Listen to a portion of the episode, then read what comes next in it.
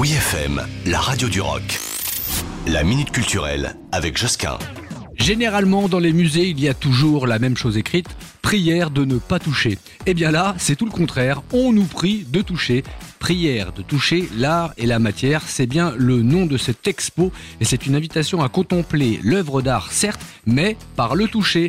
En renversant les codes et les consignes de la visite traditionnelle du musée, eh bien cette exposition raconte une histoire de la sculpture occidentale de l'Antiquité à l'art moderne. C'est large, hein Et elle a pour thème la figuration humaine dont la découverte est proposée grâce à des reproductions d'œuvres tactiles technique, matière, sujet, l'œuvre d'art se révèle autrement et met comme ça en éveil nos sens. Cette expérience sensorielle est le reflet d'une démarche collective et itinérante dans six musées régionaux français, Montpellier, Lyon, Rouen, Lille, Bordeaux et Nantes.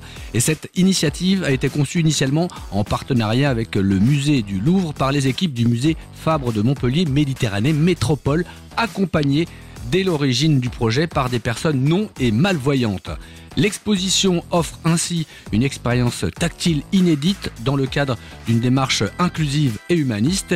Et cette expo, qui est gratuite, faut-il le préciser, se poursuit jusqu'au 12 mars. Son dernier point de chute est le Palais des Beaux-Arts de Lille. C'est là et uniquement là que vous pourrez voir et donc toucher toutes ces sculptures uniques et mettre comme ça vos sens en ébullition.